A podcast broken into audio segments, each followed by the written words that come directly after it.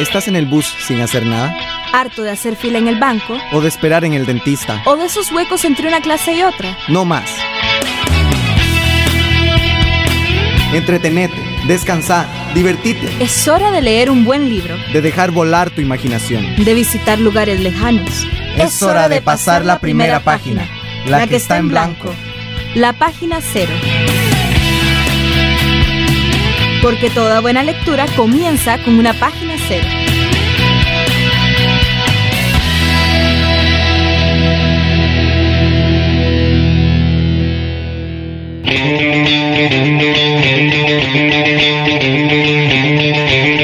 Hola, pues bienvenido y bienvenida a un programa llamado Página Cero.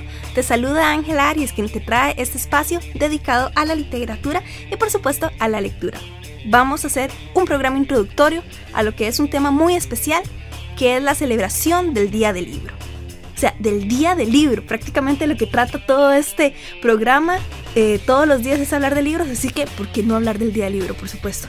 Entonces, ahorita vamos a irnos primero con una explicación de dónde es que nació el Día del Libro y también hoy vamos a tener lo que son las reseñas de dos obras literarias de uno de los escritores por los cuales se eligió lo que es el 23 de abril como esta fecha tan especial. Así que quédate en sintonía para aprender más de esta fecha para sí tan magnífica.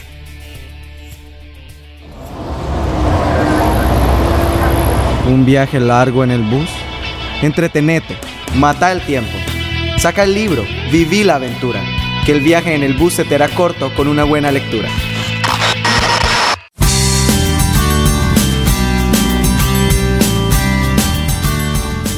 Bueno, les estaba diciendo que íbamos a empezar con lo que es em, hablar un poquito de la historia que está detrás de esta fecha que yo amo tanto, que es el 23 de abril. Ok, 23 eh, de abril, Día del Libro. ¿De dónde es que viene? Para empezar, eh, en España en 1926 al principio se decretó de que el 7 de octubre iba a ser lo que es este, la fiesta del libro español, porque en esa fecha eh, se creía que había nacido pues Miguel de Cervantes. Miguel de Cervantes es un grandísimo escritor, prácticamente el representante de la lengua española con su obra eh, Don Quijote de la Mancha, una obra excelente. Em, sin embargo, ya ahí en 1930 en España, lo que pasa es que se instauró lo que es la fecha del 23 de abril como lo que sería el Día del Libro en España. Esta celebración pues se extendió bastante en lo que es en Cataluña, pero lo que ocurre es que en Cataluña eh, el 23 de abril no solamente se convirtió en lo que sería como el Día del Libro, sino que también se asoció mucho con la celebración del Día de un Santo. Eso es lo que se conoce ahorita como el Día de San Jorge. Resulta que para celebrar el Día de San Jorge, pues los hombres les regalan a sus enamoradas, les regalan lo que son eh, flores, rosas, y ellas a cambio les regalan libros. Esa fue una de las razones que se utilizó como para convencer a lo que ya sería a la Organización de las Naciones Unidas para eh, elegir el 23 de abril como, como esta fecha tan especial. No obstante, hay una razón que yo creo que es la que tiene como muchísimo más peso y es la siguiente. En 1616, tres grandes escritores murieron el 23 de abril. Esos escritores fueron Miguel de Cervantes, que como ya les dije, él es el autor de Don Quijote de la Mancha, que es como, de verdad, una obra emblema de la lengua española. William Shakespeare, que es el mejor dramaturgo eh, inglés de la historia. Y también tenemos pues este, a Inca Garcilaso de la Vega. Si no lo conocen, no se preocupen, a mí también, yo tampoco lo conocía. Él fue pues un escritor suramericano eh, que tiene un libro bastante interesante por ahí, y pues murió el 23 de abril de 1616. Ahora, ¿qué es lo que ocurre? Es que en realidad, pues no todos, no, los tres murieron exactamente el 23 de abril. Eh, William Shakespeare, por ejemplo, él en realidad murió el 23 de abril, pero según el calendario juliano, que eso sería en el calendario gregoriano el 3 de mayo. Hay unos pequeños desperfectos ahí en las cuentas, pero aún así fue emblemático el 23 de abril. Y Miguel de Cervantes en realidad murió el 22 de abril, pero a él se le enterró el 23 de abril. Entonces ahí está como la unión de estas tres fechas tan emblemáticas con esos autores igualmente emblemáticos, que entonces di, pues tenían que ir como representando lo que era el Día del Libro. Así fue como en 1995 la ONU aprobó este día y pues en España también se toma en cuenta esta fecha eh, para lo que es este, la entrega anual de los premios Cervantes, que son así como los premios eh, más prestigiosos de la lengua española. Y eso es lo que se celebra en este día tan especial. Ahorita vamos a irnos con dos reseñas eh, de libros muy importantes, de obras así como igualmente pues emblemáticas de lo que es como la cultura humana. Y nos estamos refiriendo a dos obras de William Shakespeare. Él es un dramaturgo, eh, así ícono de lo que es este la prosa inglesa. Y estas dos obras de las que vamos a hablar pues resulta que también son lecturas recomendadas en el colegio. Entonces, cualquier cosa, si esta información te sirve, entonces pues quédate en sintonía. Ya volvemos.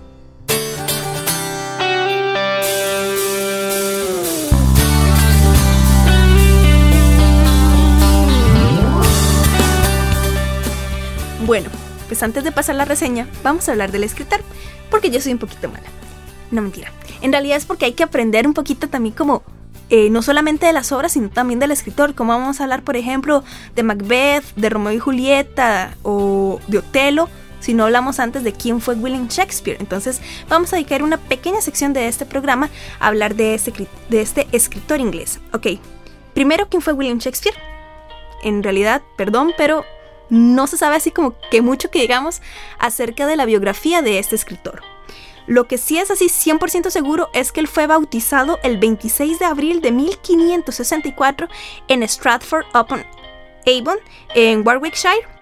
Este, Digo bautizado porque en realidad ahí no se tenía como constancia la fecha de nacimiento, nada más de la fecha de bautizo. Entonces, algunos especulan que él en realidad nació el 23 de abril de 1564 y que entonces ahí hace como un tipo de alegoría o, un tipo de suerte de que también haya muerto pues un 23 de abril.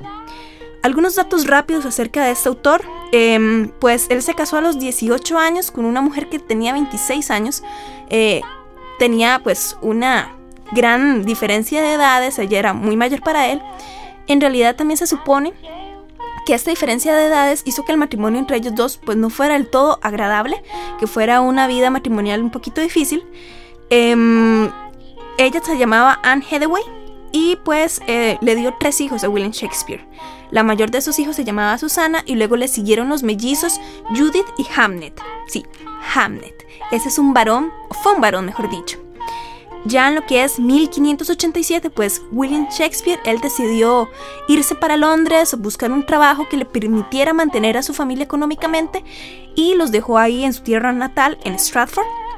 En Londres, él trabajó como un actor en la compañía de teatro Lord Chamberlain's Men, que luego pasó a llamarse eh, The King's Men, cuando el rey Jacobo I subió al trono y pues como que los amparó. Ahí era muy común pues que gente de la realeza o de la nobleza pues amparara a ciertos grupos de teatro y por tanto esos grupos de teatro, eh, sus nombres, em, pues fueran alegóricos también a sus padrinos, por decirlo de alguna manera. Em, ahí en Londres, pues aparte de ser actor, él llegó incluso también pues a convertirse en un guionista, en un escritor muy famoso de obras de teatro e incluso también llegó en algún momento a ser copropietario de ese eh, grupo de teatro al que él pertenecía. Pero toda esta fama que él tenía Em, pues él tenía que pagar un precio por ella. Y se supone que como era tan famoso y todo lo demás, no tenía en realidad muchísimo tiempo como para ir a visitar a su familia en Stratford. Y pues ocurrió algo que en realidad llegó a marcar mucho la vida de William Shakespeare y es que su hijo Hamnet a los 11 años pues murió por causas desconocidas en realidad.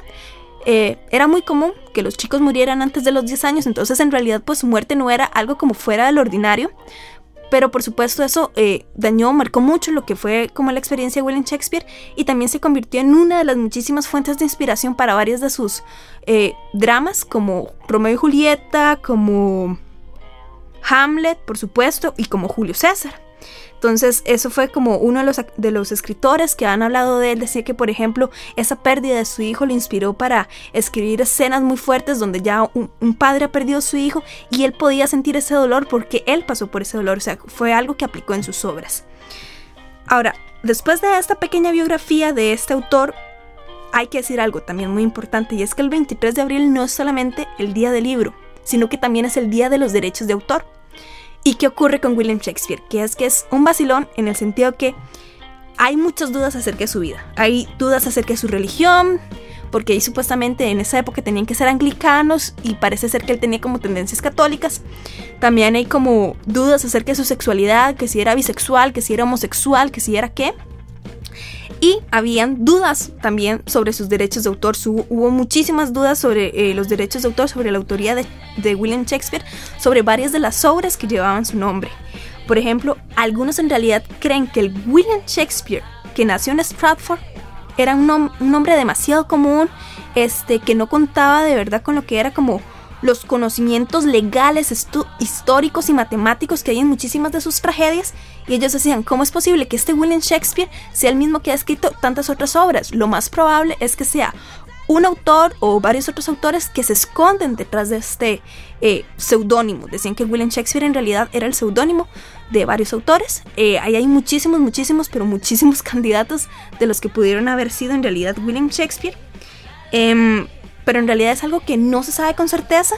Hay algunos que dicen que pudo haber sido un autor por ahí em, llamado Edward de Vere, por ejemplo, pero es algo que no podemos saber en este momento y sin embargo hay muchísimas eh, pues semejanzas en la vida y en las historias de William Shakespeare que también inclina a bastante gente a pensar que en realidad, a pesar de todas las dificultades, él sí fue el autor de su obra. Entonces, pues aquí evidentemente yo no me voy a poner a decir no fue él o si fue él porque no cuento con ese gran conocimiento, pero yo sí les puedo decir una cosa y es que las obras de William Shakespeare, o al menos las que están bajo su nombre, se disfrutan un montón. Ahora sí, otro último dato que este sí es verídico, pues en Stratford está la tumba de un tal William Shakespeare igual como les digo, no sé si es este el que nació ahí en Stratford o si es el mismo que escribió todas estas obras, en realidad no estamos muy seguros, pero lo cierto es que hay un epitafio muy chiva. Bueno, yo no, a mí me gustó mucho, es un epitafio eh, escrito por el mismo William Shakespeare, eh, porque en esa época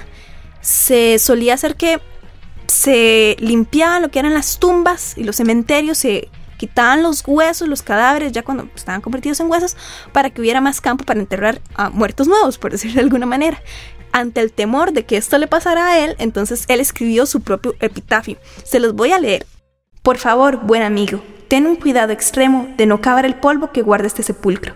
Sean benditos aquellos que estas piedras respetan y malditos aquellos que remuevan mis huesos. Entonces ahorita vamos a ir a pasar con lo que sería la primera reseña que vamos a hacer de William Shakespeare. Este es sobre su libro, eh, pues su obra de teatro, mejor dicho, Romeo y Julieta. Entonces, espérate un toquecito que ya venimos. tuviste un día largo y cansado hoy. Tranquila, relájate, olvida el día duro. Saca el libro, viví la aventura. Para antes de irse a dormir, nada como una buena lectura.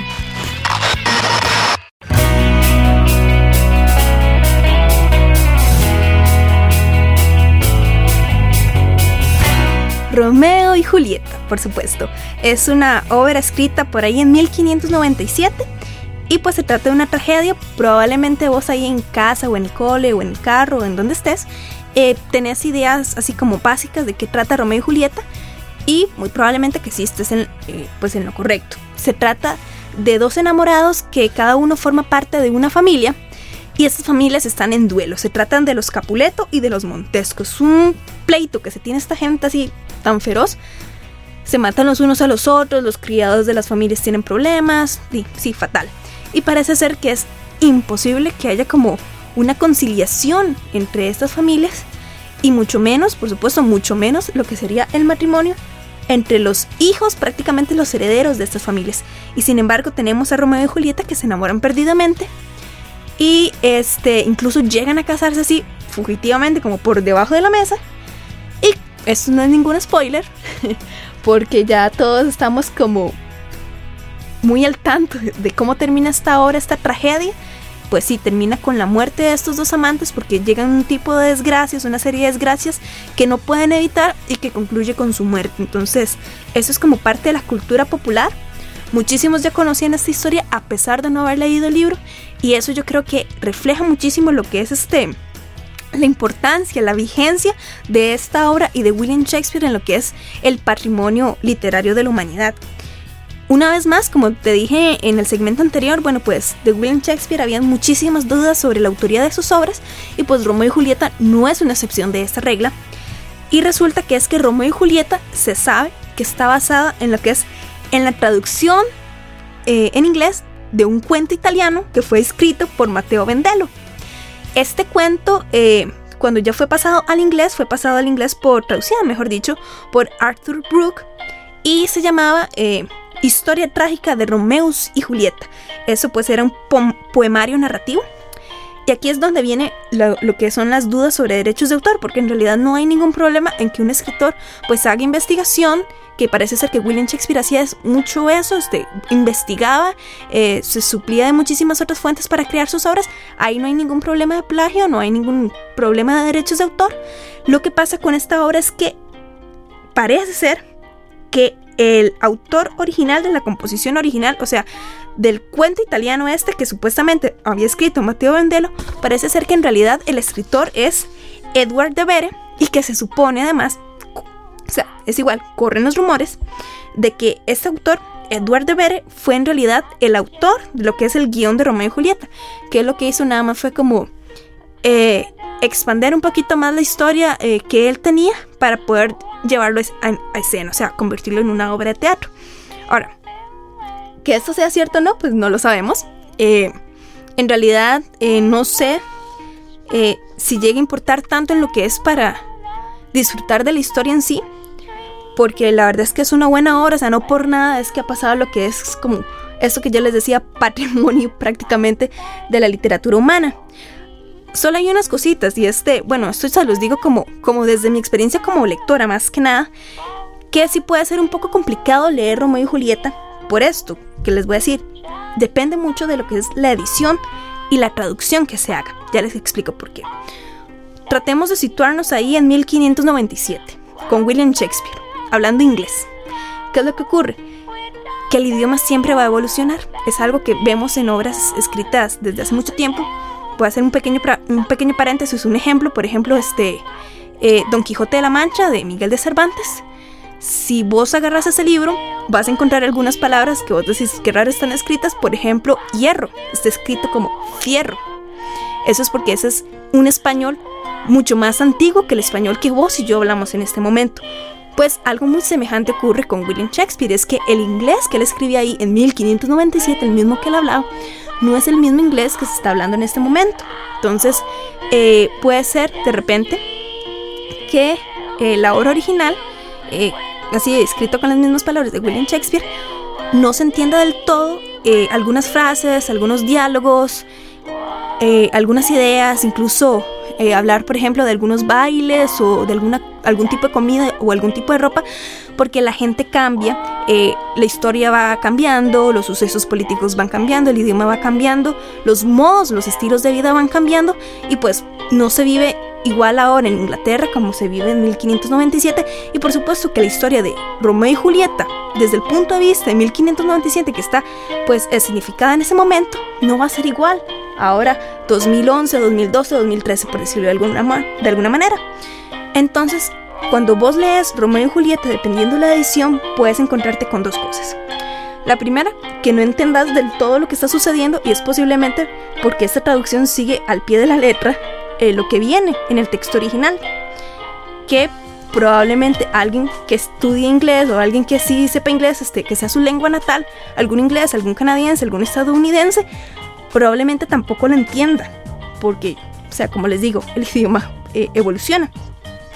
Esa es la primera situación que de repente te puedes encontrar y que tal vez de repente también te pueda frustrar un poco la lectura. Sin embargo, eh, eso es lo que yo les digo, que está eh, buscar una edición que se adapte al lenguaje de hoy en día y que por ejemplo digamos la traducción agarre como estas palabras, estas frases que fueron escritas pensando en el contexto de 1597 y las adapten al contexto actual para que nosotros podamos entender mejor la, obra. Eso es posible. incluso hay algunas ediciones que tienen como notas al pie de página que explican, ok, esto lo podemos traducir hoy en día de esta manera, pero hace tantos años se entendía de esta otra manera y entonces nos están explicando no solamente el contexto de hoy de la obra para que nosotros lo entendamos, sino también el contexto de hace tantos años para que nosotros también aprendamos cómo se vivía en ese momento. Yo creo que ese es un plus que le da eh, a, esta obra. es de verdad muy, muy, muy educativo, muy, muy, muy enriquecedor, por decirlo de, alguna manera. Y es algo muy sabroso, perdónenme la expresión, pero es algo muy, muy, muy sabroso encontrarse algo que le permita a uno aprender tanto. Entonces, ya ahí tienen como un tip para aprender más y para disfrutar mejor de esta lectura. Y también, por, por ejemplo, si sos todavía de cole y esta lectura eh, te la tenés que leer para el cole, eh, otro tip más para poder disfrutar eh, de esta lectura es, por ejemplo, que le digas a tu profe que agarren la, obra de teatro y se repartan papeles y lo lean ahí en clase. Qué sé yo, que alguno o alguna haga de Julieta y alguno o alguna haga de Romeo y, ahí se vayan repartiendo los papeles, va a ser un puro pacho y te vas a divertir un montón y vas a aprender igual eh, la obra de teatro exactamente igual a que te la fueras a leer en el bus o en el cuarto, pero te divertís más, me parece. Entonces, ese es un pequeño tip. Y así aquí llega lo que es la reseña de Romeo y Julieta. Y vamos ahorita con una, no sé, fue como la que más disfruté yo. Y ya te vamos a contar cuál es. Vamos a hacer el suspense un momento.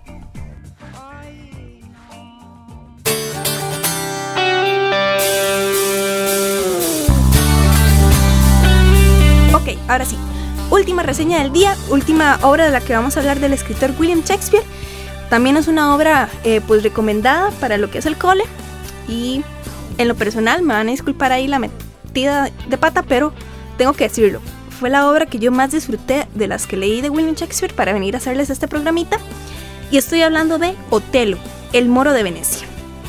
Qué belleza, por Dios, pero qué belleza, de verdad que sí. Ok, ¿de qué trata Otelo, el moro de Venecia? Bueno, eh, se supone en buena teoría que el protagonista de esta historia es Otelo.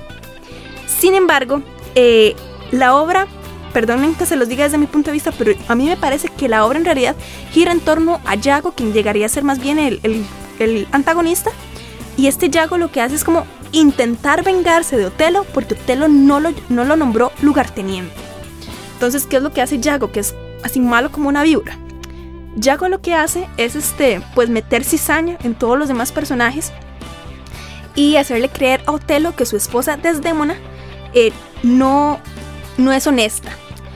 Esto en, términos, digamos, de mil, mil y tantos, mil seiscientos tanto, más o menos, mil seiscientos uno, que fue más o menos por ahí donde escribió él esta obra, eh, William Shakespeare, pues que una mujer no fuera honesta significa que la mujer le estaba poniendo los cuernos a su esposo, o sea, que lo estaba engañando. Esto lleva a Otelo a la locura y, ahí es en, donde se va desarrollando esta historia. Ok, este, sobre la lectura, lo que les tengo que decir, bueno, como ya les dije, fue la que más disfruté. Probablemente es esto por lo que yo les decía de la edición. Eh, la edición que yo leí fue una muy, muy, muy bonita que pueden, así, este, anuncio por ahí que pueden ir a conseguir en lo que es en la biblioteca del Centro Cultural de España. Una edición de, verdad bastante bonita porque el idioma que utiliza está como entendible, por decirlo de alguna manera, eh, a nosotros en el español de hoy en día y además le mete como varias fichitas, varias, varias este, anotaciones sobre esto en 1600 tanto se decía de esta manera y quería decir esto otro. Que traducido al español de ahora significa esto. Entonces nosotros lo podemos entender muy bien. Y por eso es que se disfruta muchísimo, muchísimo, muchísimo, porque no estamos leyendo algo que no comprendemos, estamos leyendo la desventura de Otelo, estamos leyendo acerca de este malvado Yago que yo se los digo, o sea, el nombre le viene muy bien, es como una llaga de verdad, este, y uno se lo disfruta mucho, de verdad que sí. Este, un dato curioso, y esta es una de las razones también por las que me gustó mucho, y es que en la época de William Shakespeare, a los moros, o sea, a todos los que tuvieran la piel oscura, este, pues eran considerados villanos. ¿Eso qué es? O sea, que eran como ladrones, eran muy malos, muy vengativos, este, lujuriosos, seductores, se robaban a las mujeres, etcétera, etcétera, etcétera. O sea, todo este conjunto de características negativas se le daban a, la gente que tenía pues eh, un color de piel oscura. Y resulta que Otelo en realidad no solamente es el protagonista de esta obra, sino que además es este, vive en Venecia, tiene un excelente puesto ahí en Venecia, en el Senado, eh, es como un tipo de comandante, por decirlo de alguna manera, es respetadísimo, es amadísimo por todo el mundo, excepto por Yago, este, es muy honesto, es muy bondadoso, es una maravilla de persona. Otelo es magnífico en realidad. Entonces aquí viene a ser como bastante curioso que William Shakespeare pues le haya dado estas características a un hombre que aunque en, nuestro, en nuestra vida cotidiana, ahorita en la actualidad, nosotros pues no lo vemos como nada fuera de este mundo, pues en ese entonces sí era algo bastante peculiar. Entonces ese es un dato curioso.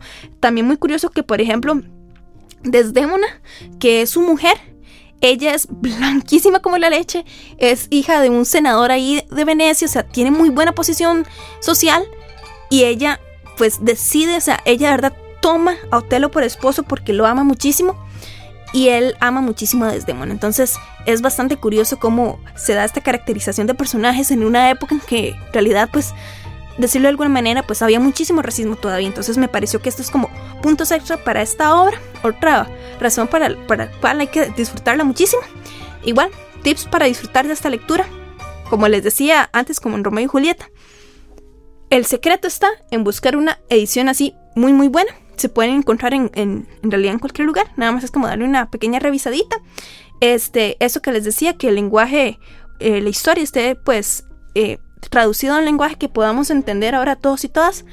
Porque no es que haya una gente que sea tonta o algo así, que puede ser de repente una de las sensaciones que podamos tener si leemos una traducción que está como muy pegada al pie de la letra, ¿verdad? De hace 1500 tanto o 1600 tanto. Es una de las sensaciones que de hecho yo tuve leyendo una de las tantas obras de William Shakespeare y fue precisamente por esta edición de que yo les digo. Y no es que seamos tantos, para nada, nada que ver. Es simplemente esto que yo les decía, que el lenguaje evoluciona y por supuesto, o sea, nosotros no vamos a entender lo que se dijo hace cientos de años y lo que se dijo, o la gente que vivió hace cientos de años, o sea, no van a entender para nada lo que nosotros digamos, sea el mismo idioma. O sea, eh, eso por ahí.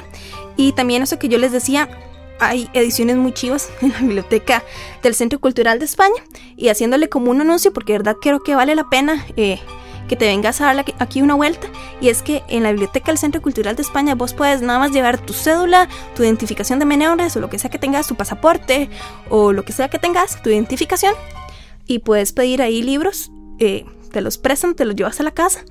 Y perfecto, o sea, genial eh, la manera en que puedes obtener buena lectura gratuita este, y por un buen tiempo para llevártela a tu casa. Entonces, en realidad yo creo que es toda una ganga y es una gran oportunidad para que te pongas en contacto con obras como Telo, como Romeo y Julieta, como eh, Julio César, como Enrique IV, muchísimas otras obras de William Shakespeare y, por qué no, también obras de otros escritores. Entonces, hasta aquí llega lo que es la reseña de esta obra de William Shakespeare y ya vamos a hacer una pequeña pausa para ir a despedir el programa.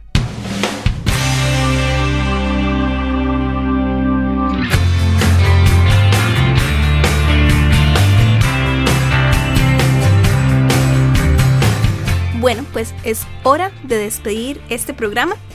Te voy a contar más o menos cuál es la estructura de este programa, qué te vas a estar encontrando por acá, a quiénes te vas a estar encontrando por acá, qué temas vamos a tratar. Y en realidad es como decirte leer es muy chiva. Hay muchísimas posibilidades para tener muy buena lectura y hay muchas maneras de que podamos acercarnos a esta lectura y disfrutarla de verdad. Eh, no verla como algo tedioso. Entonces, esa es la idea del programa, pero te voy a explicar más de eso en el siguiente episodio de Página Cero. Em, yo creo que eso de verdad va a ser todo por hoy. Muchísimas gracias por habernos acompañado aquí. Eh, muchísimas gracias a mi amigo el técnico, a Luis Paulino, que nos estuvo acompañando acá. Y también muchísimas gracias a vos que estuviste escuchando el programa. Si tenés así como cualquier duda o sugerencia o comentario, pues te cuento que Página Cero tiene un correo electrónico, tiene un blog, tiene una cuenta en Twitter. El correo electrónico es pg0.gmail.com. Todo es con letras P de perro, G de gato y cero escrito, arroba gmail.com. También tenemos un blog en el que vas a estar encontrando como varias sugerencias sobre qué podrías leer y se trata de pg0.blogspot.com y estate atento porque ahí de verdad hay algunas cosillas, algunas sorpresillas que tal vez no te vayas a estar encontrando en este programa, pero es como para ir picando, ¿verdad? Y también tenemos una cuenta en Twitter que nuestro nick es pg0. Entonces ya te conté más o menos que hay el próximo programa y de verdad eso es todo por hoy. Te reitero, muchísimas gracias. Se despide de vos Ángela Arias Molina y te dejo aquí en compañía de Radio Farolito. El programa ya se acabó pero la aventura apenas comienza. ¿Estás en el bus? Pues saca un libro. Haciendo fila, saca un libro. Anda, hacelo. Vos sabés qué querés. porque ya pasaste la primera página, la que estaba en blanco. La, página cero. Sintoniza Página Cero por Radio Farolito. Y no te olvides de visitar el blog pg0.blogspot.com para más información. También puedes comunicar tus dudas y sugerencias a pg0.gmail.com. Y recordá, toda buena lectura comienza con una página cero. Producción: Ángela Arias Molina. Grabación y edición: Luis Paulino Salas. Radio Farolito, Centro Cultural de España, San José, Costa Rica 2011.